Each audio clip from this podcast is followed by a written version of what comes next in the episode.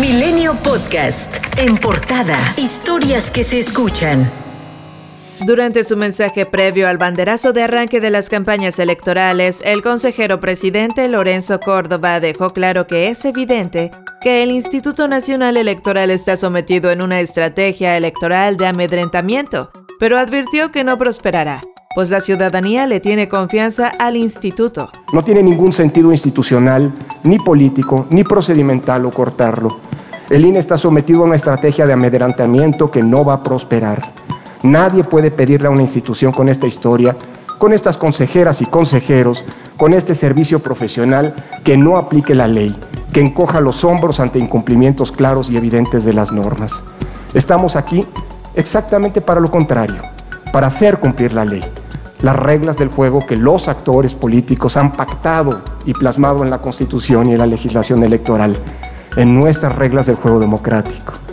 Y esto lo debe entender el ciudadano de a pie, los militantes, los dirigentes y las autoridades. La Constitución está sobre todos nosotros.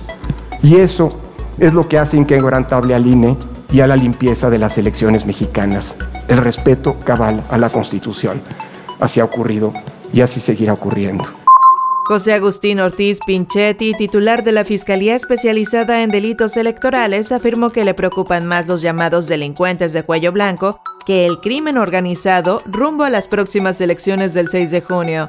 En entrevista para Milenio Televisión, el funcionario afirmó que la delincuencia organizada está focalizada, por lo que solo intervienen en elecciones municipales. Sin embargo, sostuvo que los delincuentes de cuello blanco interfieren en comicios por gubernaturas. Félix Salgado Macedonio confió en que el Tribunal Electoral del Poder Judicial de la Federación le devolverá la candidatura de Morena a la gubernatura de Guerrero.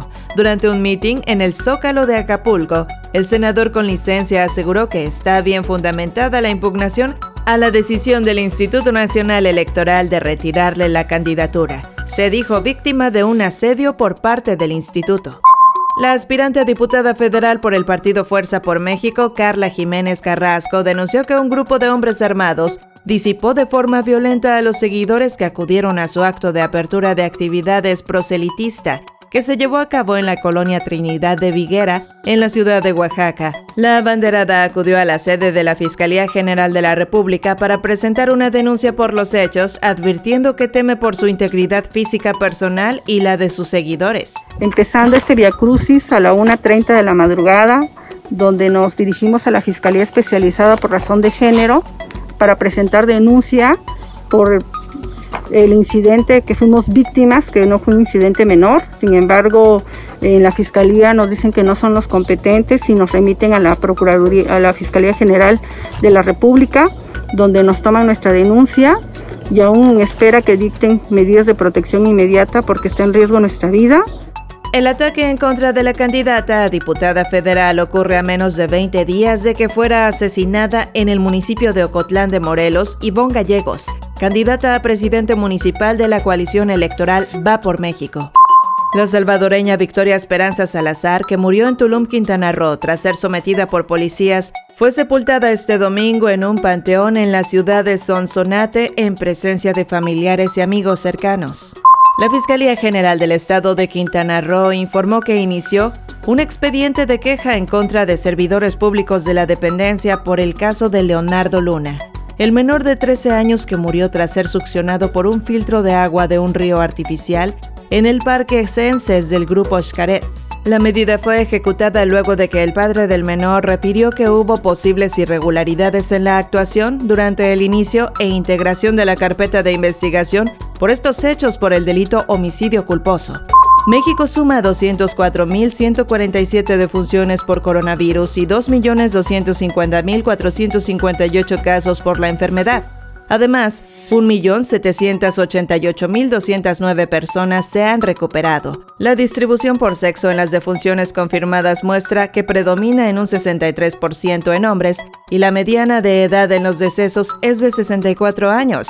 La Ciudad de México, el Estado de México, Jalisco, Puebla, Guanajuato, Nuevo León, Veracruz, Baja California, Sonora y Coahuila son las 10 entidades que registran el mayor número de defunciones y que en conjunto representan más de la mitad, 64.8% de todas las del país. El presidente Andrés Manuel López Obrador aseguró que en abril se terminará de aplicar la primera dosis de los distintos biológicos que forman parte del Plan Nacional de Vacunación contra COVID-19 en México. El mandatario reiteró que con dicha estrategia se logrará reducir la mortalidad de la pandemia en México hasta en un 80%. En 2021, el Instituto de Seguridad y Servicios Sociales de los Trabajadores del Estado contará con recursos extraordinarios de 7.300 millones de pesos para renovar y comprar equipo médico, ampliar, remodelar y dar mantenimiento a las unidades hospitalarias deterioradas. El director normativo de salud, Ramiro López Elizalde, presentó ante el órgano colegiado esta propuesta para la transformación y fortalecimiento del ISTE. Este domingo la Secretaría de la Defensa Nacional llevó a cabo su entrega número 25 de vacunas anti-COVID con casi 1.300.000 vacunas a 25 municipios de 15 estados. Con esto, se llega a la meta de 14 millones de biológicos entregados. Milenio Podcast.